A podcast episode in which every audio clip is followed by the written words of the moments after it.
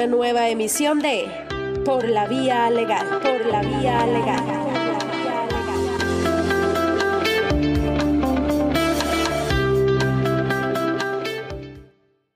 que nos sintonizan desde los diferentes lugares de Panamá y el mundo.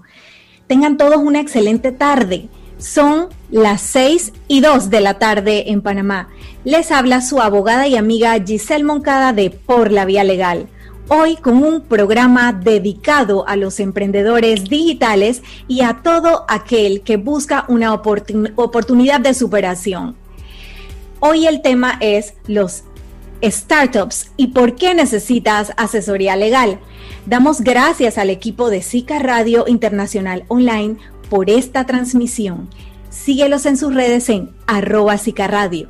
Igualmente agradecemos a nuestro patrocinador, Don Pepe State Coffee, desde 1898, café especial desde Boquete, Panamá, para el mundo entero. Síguelos en sus redes en arroba Don Pepe.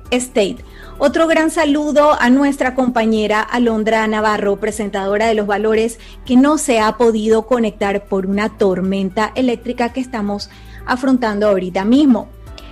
Eh, bueno, como les comentaba al inicio de esta programación, hoy tenemos un tema innovador con un equipo especializado de Morgan y Morgan Legal, su práctica de startups, liderada por Carla Aspurúa, Pablo Epifanio y Miguel Arias. Se enfoca en brindarle asesoría legal a emprendedores y startups. Este equipo de la firma Morgan y Morgan Legal ha atendido clientes de diferentes negocios tecnológicos, como por ejemplo e-commerce y fintech. Al ser esta firma full service, es decir, servicio completo, se cuenta con todas las áreas de práctica y con experiencia en todo tipo de transacciones corporativas, fusiones, adquisiciones, financiamientos con deuda y capital, entre toda esta gama de servicios. Además, Cuentan con servicios de propiedad intelectual, fiscal, laboral, migración, litigio, entre otros, por lo que están en la total capacidad de asistir a los startups desde su origen y caminar de la mano con ellos a través de todas sus etapas. Sin más que agregar, vamos a dar inicio a este interesante programa. ¿Cómo se encuentran nuestros invitados? Miguel, Carla, Pablo. Muy bien, gracias Giselle por invitarnos. Hola Giselle, muchas gracias por la invitación. Igual, muchas gracias Giselle por esta invitación. Excelente, así que tenemos un súper equipo y como van a ser muchas las preguntas, estamos seguros, no sé si les parece esta dinámica que les dirija las preguntas individuales señalando el nombre y cada quien complementa. Perfecto. Perfecto, entonces vamos a proceder de esta manera. Bueno, como ya les dije, siempre es un placer que nos visiten este tipo de equipos, de veras que gracias y vamos a entrar en materia. Vamos a comenzar con Miguel, que fue el primero que se conectó. Miguel, ¿qué es un startup? Mucha gente quiere saber qué es un startup porque no lo tienen claro. Sí, gracias Giselle. Bueno, un, un startup, palabras más, palabras menos, es un emprendimiento eh, es un emprendimiento un poco peculiar porque pues crece bastante, es, una, es una empresa tecnológica que se basa en la tecnología eh, y crece bastante rápido, por lo que necesita, eh, necesita muchas veces de mucho capital y de, mucha, de mucho capital humano también para, para crecer rápidamente. Y en especial es, una, es, un, es un tipo de negocio que va evolucionando con el tiempo y se acopla a lo que necesita el mercado. Eh, es por eso que es muy importante, cuando, como, como son empresas que crecen tan rápido, es muy importante pues eh, tener la casa en orden, por así decirlo, desde, desde muy temprano, porque cuando las cosas empiezan a acelerar y, y, y, y, la empresa va creciendo, es muy importante tener esa base muy sólida para poder, para poder seguir creciendo y generando negocio a lo largo del tiempo. Por ejemplo, ejemplos de algunos startups que probablemente todos conocemos, muchos conocemos, es por ejemplo el Startups panameño, por ejemplo está Petito 24, que bueno, ya hoy en día se llama Pedidos Ya, pero eso es un startup, está Cuanto, que también es panameño, y startups internacionales que han crecido mucho mucho más allá de, un negocio eh, individual, por así decirlo. Está, por ejemplo, Uber, Tesla, Facebook, están en, que están en la bolsa de valores de Nueva York en los Estados Unidos y son hoy en día multinacionales eh, enormes. Y ellos empezaron como startups. Quiere decir que las startups son, son emprendimientos, solamente que tienen que ver con tecnología y... Así es, así, es, son, son emprendimientos eh, que, que, muchas veces se basan en, en, tecnología o casi siempre se basan en, tienen alguna idea tecnológica que desarrollar. Bueno, no hay mejor explicación que la comparación. ¿Tú nos puedes brindar una diferencia medular entre una startup y un modelo de negocio tradicional?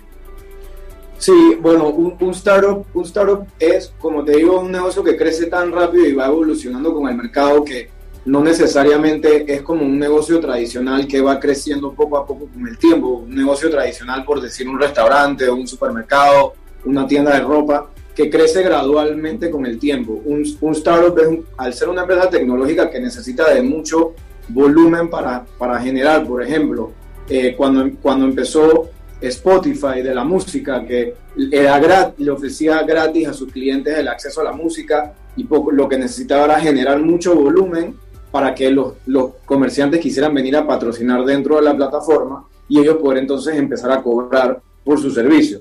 Entonces, ¿qué es la diferencia? Que necesitas generar ese volumen rápidamente para que tu negocio se vuelva rentable. Porque al principio, pues en un negocio tradicional uno entiende que el, crecimiento es gradual. En este tipo de negocios el crecimiento es mucho más rápido. Otra cosa es que los startups utilizan eh, la tecnología para resolver problemas del día a día común de todas las personas. Por ejemplo, Uber busca resolver el problema de los taxis. Eh, el, Tesla busca que la gente se mueva de la gasolina a, las baterías. Eh, entre muchas otras, eh, Facebook ayuda a conectar a gente a través del mundo. Es, más, es, esa idea de resolverle los problemas a la gente a través de la tecnología o de no resolver un problema, sino de facilitarle algo que ya ellos hacen en su día a día. Quiere decir que este ascenso de la curva es medular para distinguir un startup. Y la materia prima también, ¿no? Claro, exacto. El, ascenso rápido que porque pues, obviamente necesita de mucho capital para empezar, para poder llegar ahí a esa cima más rápido y empezar pues a, generar ingresos eh, en, la empresa, ¿no? Tiene que ver con la forma de captar fondos también, ¿no? No es lo mismo que yo venda dulces, si yo vendo dulces hay materia prima. Claro, Quizás no es un buen ejemplo de startup.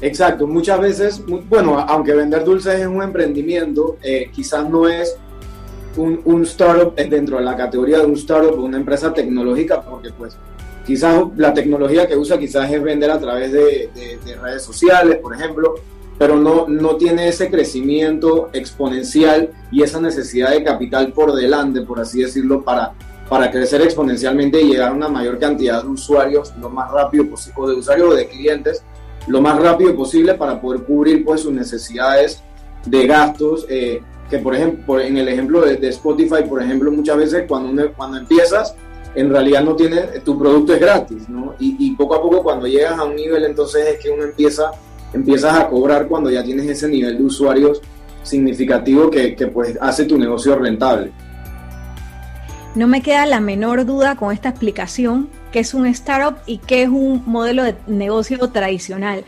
Muchas gracias Miguel, excelente explicación. Vamos a hacer una pequeña pausa para anunciar el gran valor que Alondra Navarro, que gracias a Dios se pudo conectar, nos va a anunciar en la tarde de hoy. Bienvenida Alondra y adelante anunciar el valor.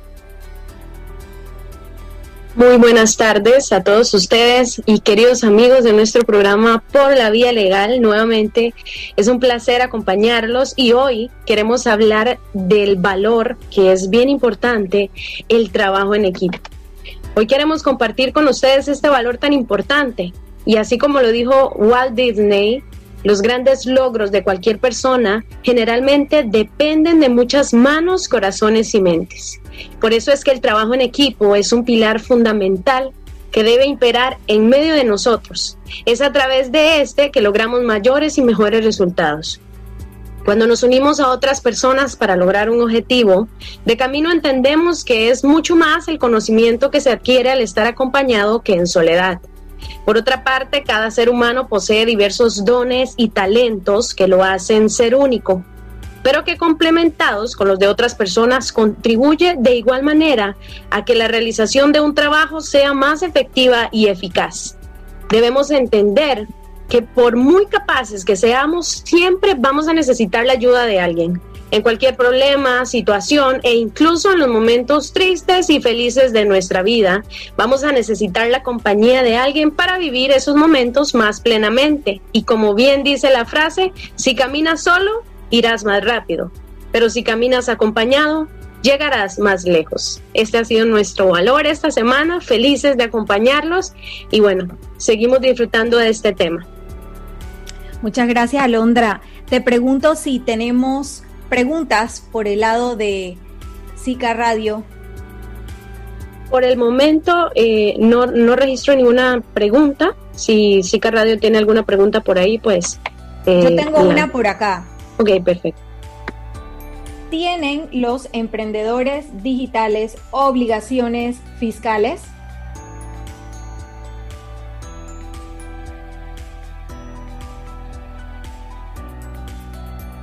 Adelante, Miguel. O Carla. Yo creo que eso va a depender y a lo mejor ahora cuando vayamos profundizando en los otros temas que vamos a estar hablando, eh, va a depender de mucho de cómo se organice el vehículo, ¿no? O sea, y, y dependiendo de ese vehículo probablemente vas a tener ciertas ventajas fiscales. Hay algunas, hay un marco regulatorio que se ha movido y que a lo mejor más tarde entraremos en más detalle que beneficia durante los primeros años de creación. Entonces, la, respuesta corta es si los hay, lo que tenemos que asegurarnos es dónde vamos a encajarnos en el mundo jurídico como emprendimiento para que entonces ver cuáles nos aplican. Excelente, ha quedado muy claro. Esperamos haber satisfecho estas preguntas de los radioescucha. Bueno, continuamos con más preguntas en este conversatorio. Ahora vamos a conversar con Pablo. Bienvenido, Pablo. Hola, buenas tardes a, todos los oyentes de, este programa. Pablo, ¿tú nos podrías explicar cuáles son los temas más importantes a la hora de definir un negocio que inicia? Básicamente el enfoque jurídico, que es el que estamos abordando en este momento.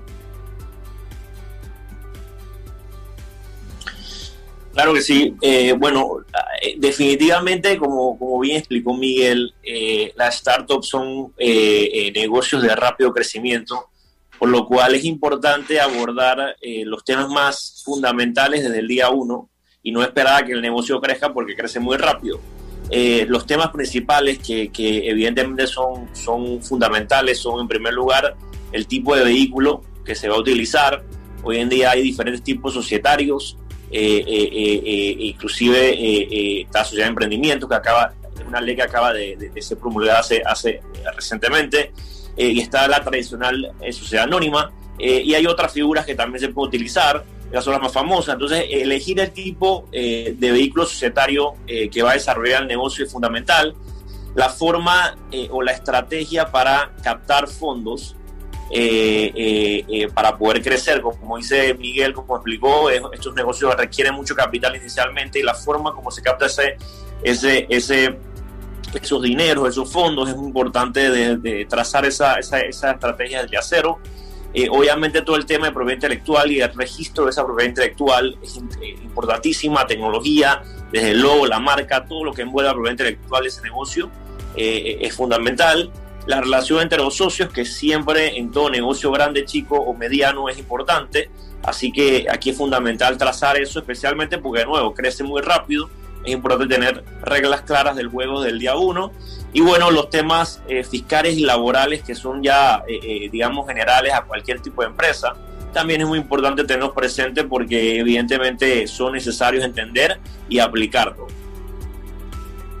¿Qué piedras puede señalar en el camino, o más bien qué riesgos podemos señalarles en el camino a estos emprendedores digitales que con tanto entusiasmo inician esta aventura?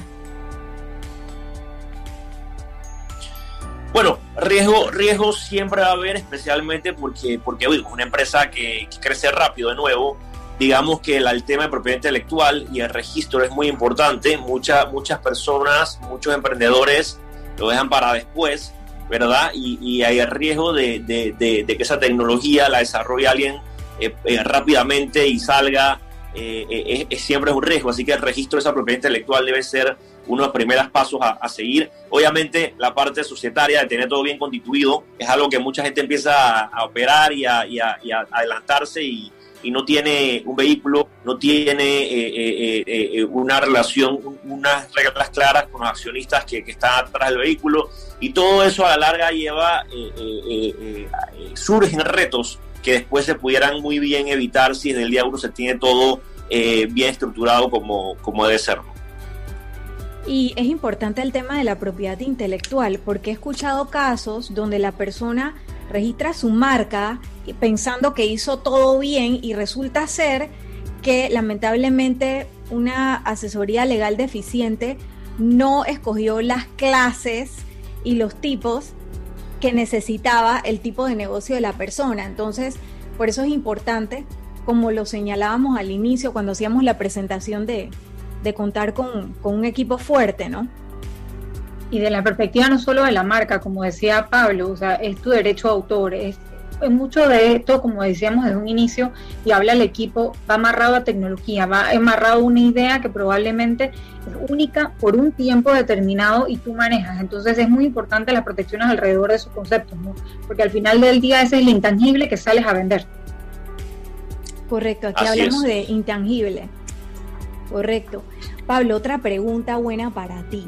¿Existe algún tipo de acuerdo para los socios de una startup? Es decir, como las reglas del juego o los llamados acuerdos entre accionistas de las sociedades anónimas. ¿Qué existe para este tipo de, negocio? Y bueno, eh, eh, en efecto, eh, el, acuerdo de accionistas, acuerdo de socios dependiendo del, tipo societario, es un instrumento pues que, que, regula la, la, relación entre los accionistas y regula temas muy importantes de un, de un negocio, especialmente cuando estamos hablando de una startup que crece muy rápido.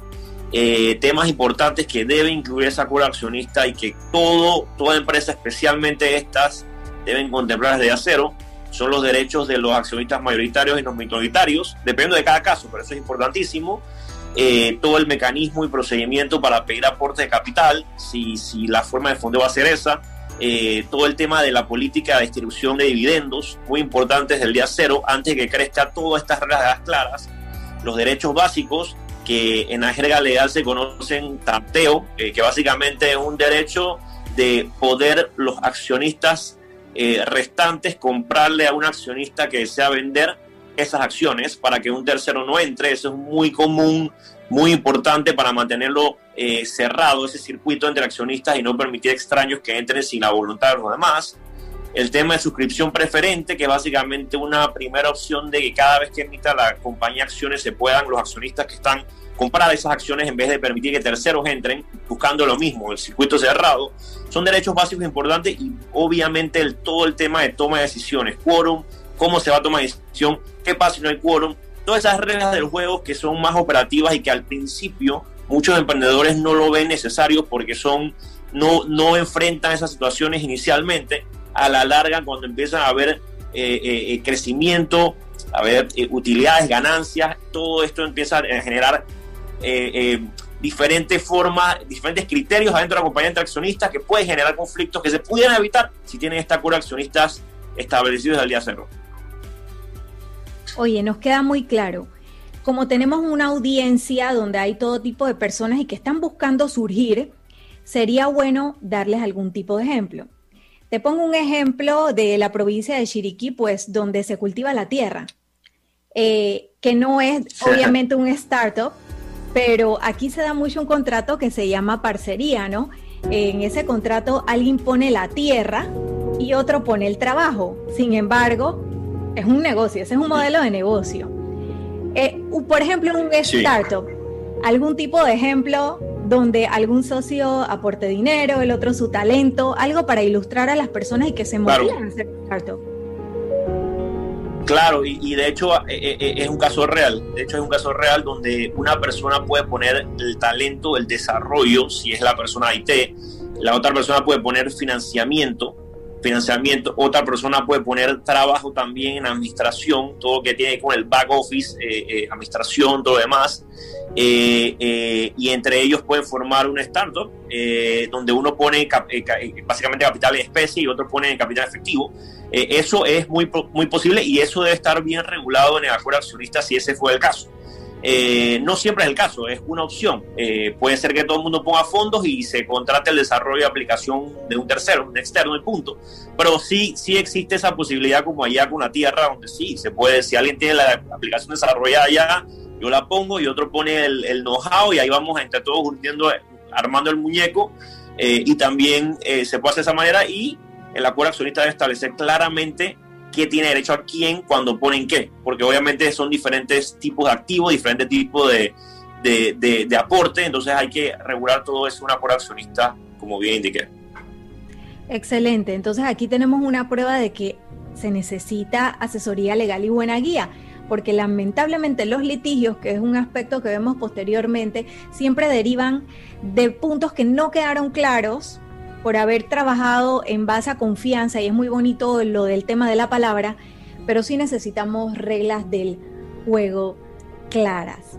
Bueno, excelente Pablo. Vamos a, darle pase a Carla para que también nos ilustre con los estilos de inversión en las startups. Gracias Giselle. Yo creo que esa es una de las preguntas que, que Pablo, Miguel y yo tenemos recurrentes y yo creo que es una de las cosas que uno más lee cuando uno empieza a buscar la información de startups, ¿no? Entonces yo creo que lo primero que tener en cuenta es que para verlo de una perspectiva básica, ustedes van a recoger, y las startups, los emprendimientos van a recoger eh, inversión, capital de dos formas. O lo vas a hacer porque vas a aceptar nuevos socios, accionistas, dependiendo del vehículo jurídico que utilices, es decir, van a ser parte de tu capital social, o vas a hacerlo a través de deuda. ¿Qué pasa con este mundo de la tecnología, del crecimiento rápido y todas estas características especiales de estos negocios que han llevado a diferentes modalidades de cómo a lo mejor pasas de un modelo en el cual yo a lo mejor empecé como parte de tu capital social, pero entonces puedo transformarme a deuda o viceversa?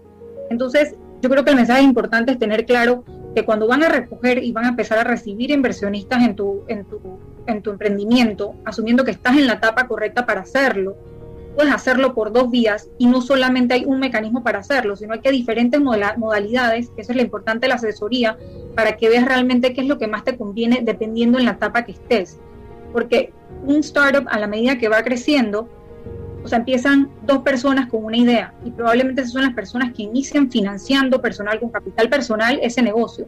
Pero como todos sabemos, eso se acaba y se acaba muy pronto. Entonces tienes que empezar a abrir la puerta a buscar financiamiento a lo mejor tocas puertas a las personas conocidas, creces un poco más y entonces tienes que empezar y ya empieza la evolución de ese concepto rápidamente y entonces ya vienen las ideas mucho más grandes con financiamientos significativos, de cifras significativas a través de los famosos business angels, que son personas inversionistas o fondos incluso de inversión, ya son palabras mayores por la cantidad de la inversión que eso involucraría, ¿no?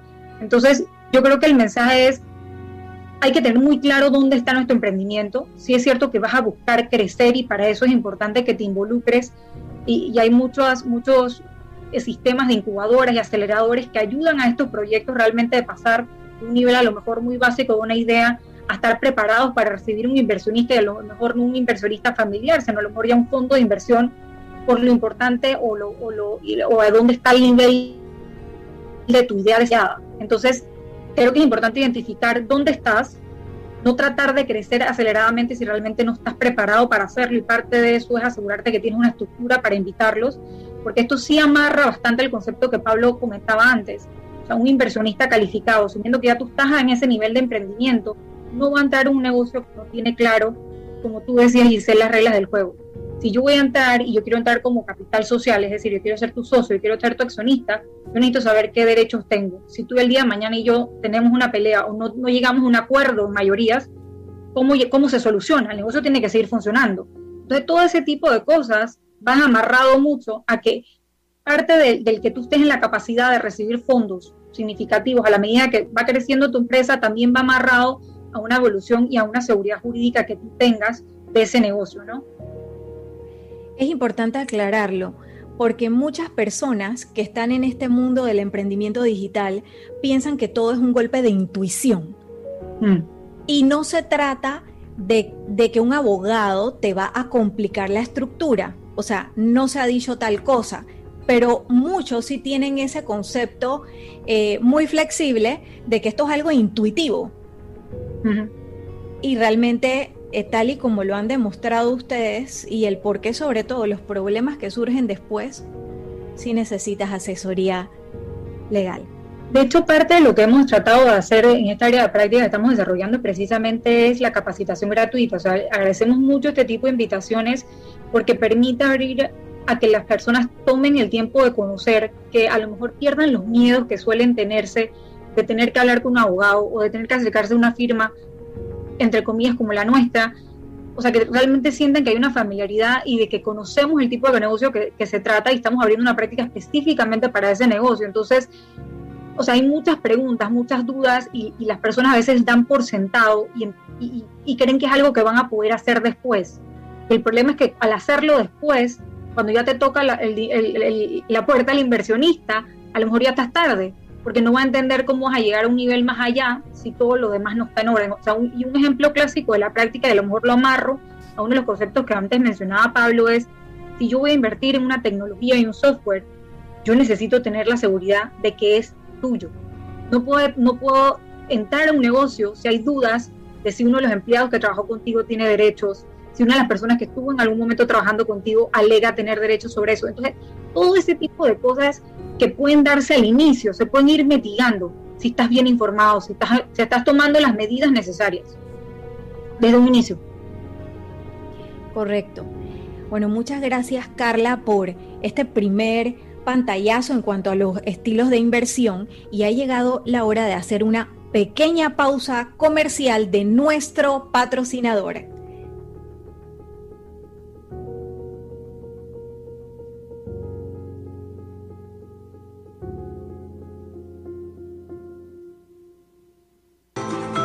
Bienvenidos a Don Pepe State Coffee, una finca familiar que opera desde 1898, ubicada en tierras altas de Boquete, Chiriquí, Panamá.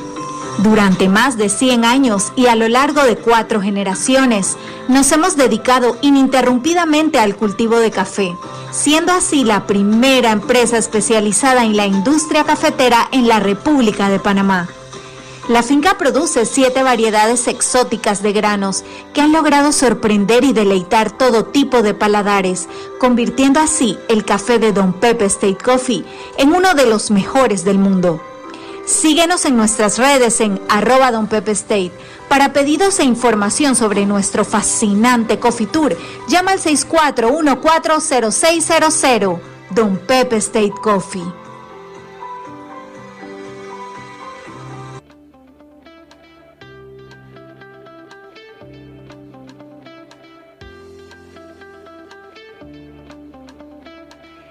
Estamos de vuelta.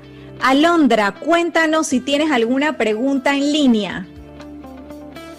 Bueno, por acá tenemos un saludito que le enviamos a Ernesto Gaicán, que está también enviando saludos, está sintonizando el programa de Por la Vía Legal.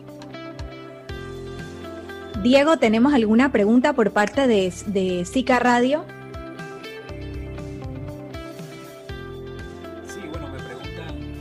Preguntan sobre startups famosas panameñas o tal vez algunas que tengan mucho potencial que tal vez no se han escuchado mucho.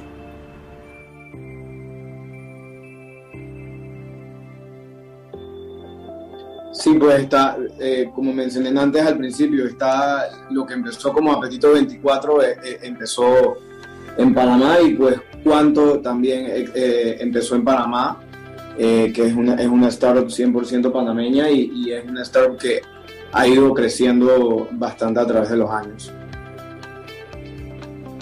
Acá tengo, ¿puedo iniciar una startup sin necesidad de sociedad?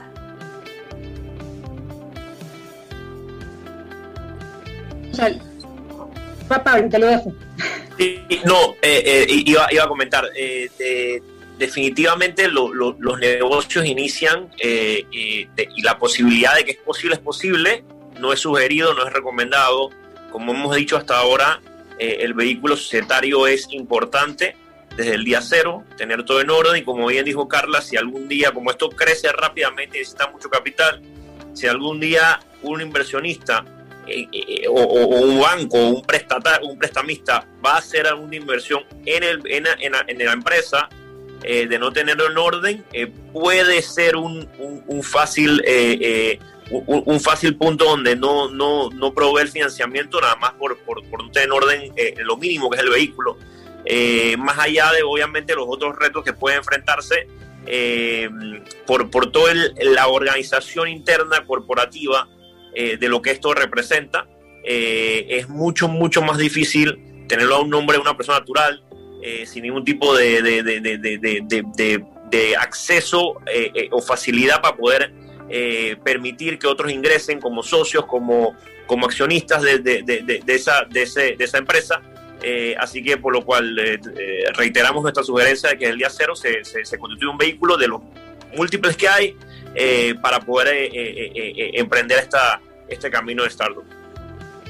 Y me gustaría aportar algo, si una persona inicia este tipo de emprendimiento digital como una persona natural, que fue lo que entendí, y este negocio crece, tiene muchísimos dividendos, y esa persona fallece, esto entraría en un juicio de sucesión. O sea, hay, hay un riesgo de, de, de no haber conformado algún vehículo en el cual se pudiese dar otro tipo de continuidad. Y la verdad es que este tema de los juicios de sucesión demoran bastante. ¿eh? No, no es algo rápido, al menos en Panamá, no sé en otros países, pero acá no es algo rápido lastimosamente. Muchas gracias Pablo y gracias por las preguntas a los radioescuchas. Vamos a continuar con más preguntas para Carla. ¿Qué está haciendo Panamá por este tipo de emprendimiento digital? Bueno, yo creo que a mí esta pregunta me gustaría empezar por decir que, como bien hemos dicho, esto, este tipo de emprendimientos depende mucho de la tecnología y lo que nosotros hemos encontrado cada vez que nos vienen clientes con consultas es que tenemos que, y nos seguimos amarrando a una legislación tradicional porque no necesariamente se han adaptado todas las leyes necesarias que puedan eh, o que sean específicas para muchas de estas tecnologías, para muchos de estos negocios que están empezando emprendimientos tecnológicos. Entonces, no es que no se haya hecho nada, porque eso no es cierto. Yo creo que hay un interés muy grande desde la perspectiva administrativa del sector privado y eso se ha combinado, de hecho, en ciertos proyectos que, que se han dado y que existen hoy en día precisamente para apoyar. O sea, por ejemplo, ahí en 2018 se emitió un decreto ejecutivo que buscaba precisamente empezar a crear el famoso Panamá Hub Digital. Y eso de alguna manera es una iniciativa público-privada, lamentablemente, digo, empezó 2018, pero como sabemos, caímos en pandemia, todo esto ha tenido un retraso, pero es algo en lo cual en definitiva sí se ha enfocado tanto la administración pública como el sector privado y organizaciones privadas eh, a través de cámaras de tecnología, como por ejemplo Capatec, que están tratando de impulsar ese proyecto de Panamá digital. Entonces eso y ese decreto de hecho de alguna manera pasó eh, la batuta a muchas entidades reguladoras para que empezaran a emitir las regulaciones y las normas que son necesarias para muchos de estos negocios. Por ejemplo, en ese decreto ya se habla de un trabajo conjunto con la superintendencia de bancos para regular fintech, para regular los sandboxes. Como sabemos, eso es algo que todavía no ha ocurrido. Han habido algunos proyectos, pero no se ha materializado. O sea que digamos que hay una atención eh, hay una ley de sociedad de emprendimiento que es muy interesante si tú, si tú eres un negocio que está empezando, es, algo a valorar, un vehículo para iniciarse, eh, tiene unas características específicas, no es, no es cualquiera que puede y no es un, un, número ilimitado, por ejemplo, de personas que pueden constituirse como socios de esa sociedad. Para los que son un poco más abogadísticos, es algo más parecido a una sociedad de responsabilidad limitada que a un mundo de la sociedad anónima. Entonces eso es algo a tener en cuenta eh, porque te da ciertos beneficios durante el, aproximadamente los dos primeros años que tú estás registrado, tienes que cumplir con un proceso de registro, pero sí tienes incentivos fiscales, una de las preguntas que nos hacían antes. O sea, por ejemplo, exoneración de la renta, no tienes que hacer la facturación fiscal, eh, tienes exoneración de donaciones que sean hasta 10 mil dólares, entre otros. Pero ese vehículo no necesariamente es aplicable para cualquier emprendimiento.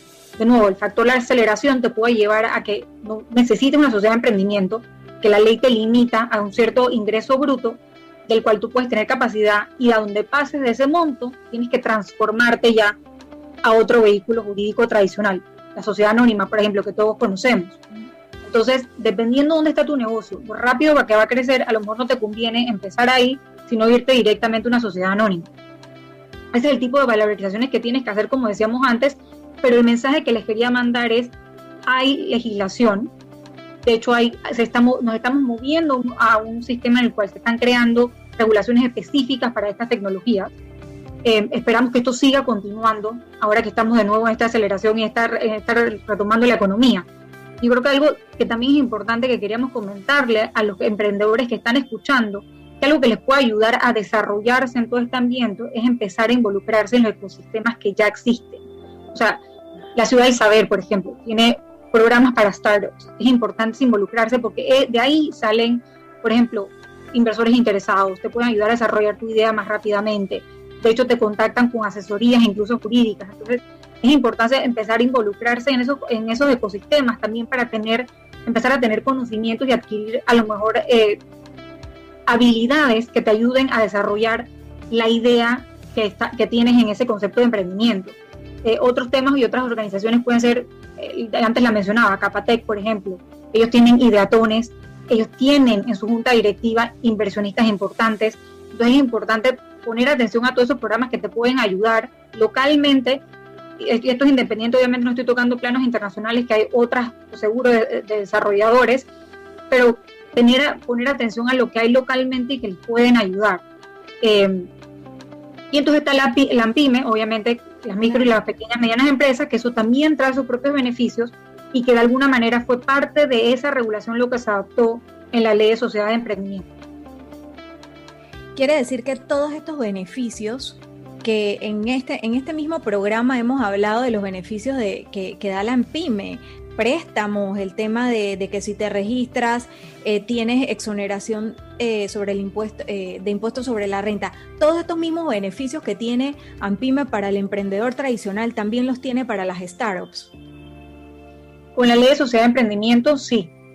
En la medida que te constituyas como ese vehículo. Entonces, si no lo haces a través de vehículo, pues lo harás a través de un vehículo tradicional y tienes la vía de registrarte a través de Ampime, ¿no? Oye, excelente esta información. Y bueno, ya se va llegando la hora de que cada uno de nuestros invitados especiales deje ese mensaje y esa huella en por la vía legal. Y me da la impresión que tienen, tienen minutos para, tienen varios minutos para poder dejar una huella firme en cuanto a lo que estas nuevas tecnologías están trayendo para Panamá y para todo el mundo. Vamos a empezar por Miguel. Sí, bueno, gracias. Eh, sí, yo, el mensaje que yo dejaría sería que, pues, además de que la gente se atreva a, impulsar las ideas que tengan y de, y de, y de siempre buscar la manera de solucionar o ayudar a hacer que la vida de las personas sea más fácil a través de la tecnología es que no le tengan miedo a, consultar a, abogados, a, pensar en, en, las cosas, en los temas legales desde, temprano. No piensen que por ahorrarse un par de dólares al principio, eh, eh, eh, eso, va, eso va, en, el futuro puede, por ahorrarse un par de dólares al principio, en el futuro pueden salir problemas que fácil, mucho más caros de lo que hubiera salido organizarse y tener la casa en orden desde el principio. Y, así que bueno, ese sería mi, mi mensaje y, no pensar que los abogados estamos aquí para complicar la vida, al, al revés, estamos aquí para ayudar. Y, es importante buscar abogados que, que, comprendan el negocio, que comprendan las necesidades del, emprendedor y que, que estén dispuestos a, a ayudar como lo estamos Pablo, Carla y yo siempre. Excelente, aquí tenemos un brazo joven comprende todo lo que es la tecnología y el emprendimiento digital, así que definitivamente este panel ha sido muy atinado. Tenemos una pregunta y aquí estamos para complacer a los radioescuchas. Adelante, Alondra. Si es, la pregunta dice, ¿por qué Silicon Valley es un lugar importante para este tipo de negocios? Sí, yo, yo, yo hay, hay, muchas razones, pero yo, yo diría que una de las razones principales por la que, por la que se volvió un centro para, para estas empresas es pues porque está, eh, tienes dos universidades muy importantes al lado que son Stanford y Berkeley. Eh, y básicamente estos negocios, al ser negocios tecnológicos y bueno, como todo en la vida, la educación es importantísima y, y, pues de estas universidades han salido muchos emprendedores, muchas personas con ideas innovadoras eh, y, y, yo diría que es, ese, es esa ubicación cerca de, de, uno de los centros educativos más importantes del mundo lo que hizo que, que se volviera pues un centro para un, un, lugar en el que muchos startups están. Y al, y al ser así pues eso atrae más y más emprendedores que quieren estar ahí, apoyarse de la comunidad, saben que hay inversionistas interesados viven en el área, está, y, y, pues cada uno, la comunidad se va apoyando y, y eso lo que hizo fue que la comunidad de emprendedores fuera creciendo en Silicon Valley y, no es exclusivamente la única. Hoy en día tenemos ciudades como, como Austin en Texas, Miami, Boston, que también están creciendo en, en, en que también están buscando atraer emprendedores y atraer startups a través de ya sea incentivos eh, eh, regulatorios o, por el simple hecho de, los centros educativos que hay en esos lugares y, la, motivación de la comunidad para, para crear estas, nuevas, estas empresas. Excelente intervención. Alondra, ¿tenemos alguna otra pregunta? No, señora. Bueno, seguimos adelante. Me ha encantado eh, estos comentarios de Miguel y retomo lo que hablaba Carla de Panamá Hub como un hub digital. Eso motiva e ilusiona muchísimo. Bueno, seguimos con Pablo y su mensaje en Por la Vía Legal. Sí, gracias. Yo, yo, yo tendría una reflexión y un mensaje. Eh, la reflexión es que nosotros, eh, como jóvenes y esta área de práctica, somos, eh, hemos, hemos pensado y, y creemos firmemente que Panamá, como el hub digital que quiere convertirse, eh, eh, sería ideal si, si tendríamos un marco regulatorio, una ley que, que, que diera un poco de flexibilidad a estas figuras de startup, porque obviamente eh, en una empresa tradicional el impacto laboral y todas las cargas iniciales hacen un poco complicado que, que, rápidamente crezca como debe crecer. si tenemos un marco regulatorio adecuado, una ley que le dé un poco de flexibilidad a estas figuras, podríamos convertirnos, por lo menos regionalmente, en, en, este hub que quiere cumplirse Panamá, eh, así que eso por un lado sería mi reflexión. Y mi mensaje es que la pandemia ha dejado claro que, eh, que el mundo digital eh, e-, es el futuro. Es el futuro. Yo creo que cada uno de nosotros podría fácilmente, no fácilmente, pero podría convertirse en un emprendedor a través de herramientas tecnológicas. Y, yo creo que eso es lo que yo, yo dejaría como mensaje, de que todos, todos podemos ser emprendedores a través de tecnologías. Es solamente encontrar ese gap, ese hueco eh, en la ciudad, eh, en el mercado que estamos, eh, estamos observando y, aventurarnos, aventurarnos a través de, de, estas startups, tratando de, ser emprendedores y, causar un impacto positivo en, la economía nacional. Muchas gracias, Pablo. Excelente. Y ahora vamos a darle el pase a Carla. Gracias, Giselle. Yo creo que yo creo que Miguel y Pablo han hecho un excelente resumen del mensaje que queremos dejar.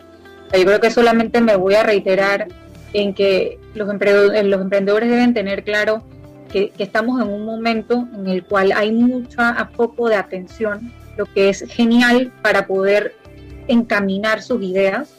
Eh, como les dije, creo que hay una, una combinación perfecta entre el interés del sector público con el sector privado, entonces es importante buscar los mecanismos para hacerlo, asegurarse de cumplir ustedes la tarea que les toca de su lado, que es asegurarse de tener la capacitación en todos los sentidos. Sí, es importante la legal, como les hemos dicho, y no podemos dejar de enfatizarlo, porque sabemos los perjuicios que pudiesen venir a largo plazo si no lo hacen desde temprano, pero también no tengan miedo a capacitarse ustedes y sus negocios en su desarrollo, de ser parte de los ecosistemas, porque al final del día, como bien decía el valor de hoy, del programa, el equipo a veces consigue desarrollar mucho mejor ideas, de consigue evolucionar a través de estar en ese ambiente de startup. Entonces aprovecha todos esos talleres que está dando el, Ciudad de Saber, que se dan a través de Ampime, todo eso puede ayudar a evolucionarte. ¿no? Y no sabemos, aquí podemos tener en Panamá grandes ideas. De hecho, o sea, hay, creo que en enero salió la publicación en Forbes de un startup que empezó en Panamá, que fue elegida eh, por una de los por una de las aceleradoras como una de las mejores startups eh, con unas ideas que tenían unos chats, o sea, el potencial hay y han salido muchas ideas en Panamá. Hay que seguir creciendo, que seguir creyendo, creando el ambiente para que eso se desarrolle y atraer la inversión, porque al final del día venimos de dos años muy difíciles, entonces eso es algo que también todos tenemos que asegurarnos de empezar a ayudar ¿no? al país. Excelente mensaje y de eso se trata. Hay que atraer la inversión y aprovechar estas bondades de la tecnología y que en Panamá tenemos profesionales como Carla Purúa, Miguel Arias y Pablo Epifanio que han estructurado un área de práctica legal en la firma forense Morgan y Morgan Legal. A ustedes muchas gracias por compartir todos estos conocimientos bastante técnicos, pero la forma como ustedes lo han explicado a los radioescuchas, estoy más que segura, ha sido totalmente entendible. Me gustaría que se pudieran despedir de la también de la audiencia que con tanto cariño los, ha recibido. Sí, bueno, muchas gracias Giselle por la invitación y muchas, muchas gracias a, todos los, oyentes por, por, estar aquí y por su interés. Sí, igualmente muchas gracias Giselle eh, por esta invitación y por el espacio y, por todos los oyentes y radioescuchas que nos han escuchado este, este tiempo. Estamos a la orden, como, como dijo Carla y Miguel, eh, para atender cualquier consulta eh, y, muy, muy entusiasmados con esta área de práctica nueva y toda esta materia esto, esto que, recién comienza en Panamá. Muchas gracias Gisela, a Radio, a todos los radioescuchas y gracias por crear este tipo de espacios que permitan compartir conocimiento. Bueno, muchas gracias. Morgan y Morgan Legal tiene una página web Allí pueden también tener acceso a artículos que se han escrito eh, por Miguel y por Carla sobre startups. Y Pablo. Y Pablo. Así que hay suficiente material de lectura por ahora. y de hecho otros miembros de la firma, porque parte es que, como decías al principio, aquí somos un equipo, ¿no? Con muchas especialidades. Desde luego. Y Alondra ha atinado con el valor, le damos las gracias que pasó por la vía legal, que es el trabajo en equipo y este equipo es la muestra de ese valor corporativo tan importante y tan recomendado para todos aquellos que se dedican a emprender. Muchas gracias a SICA Radio Internacional Online, a todo su maravilloso equipo por esta transmisión que nos brindan cada miércoles. Desde luego a nuestro patrocinador, Don Pepe State Coffee. Muchos saludos hasta Boquete. Y la otra semana tenemos a un invitado especial. Como les dijimos, íbamos a darle pase a algunas asociaciones y vienen la Asociación Damas Salesianas, que precisamente están impulsando un centro de negocios para emprendedores. ¿Qué les parece? Así que los esperamos el próximo miércoles. Soy Giselle Moncada. Esto ha sido por la vía legal. Son las 6 y 50 en punto y ánimo a hacerle la lucha al COVID-19 y a seguir alcanzando nuestros proyectos y metas. Chao.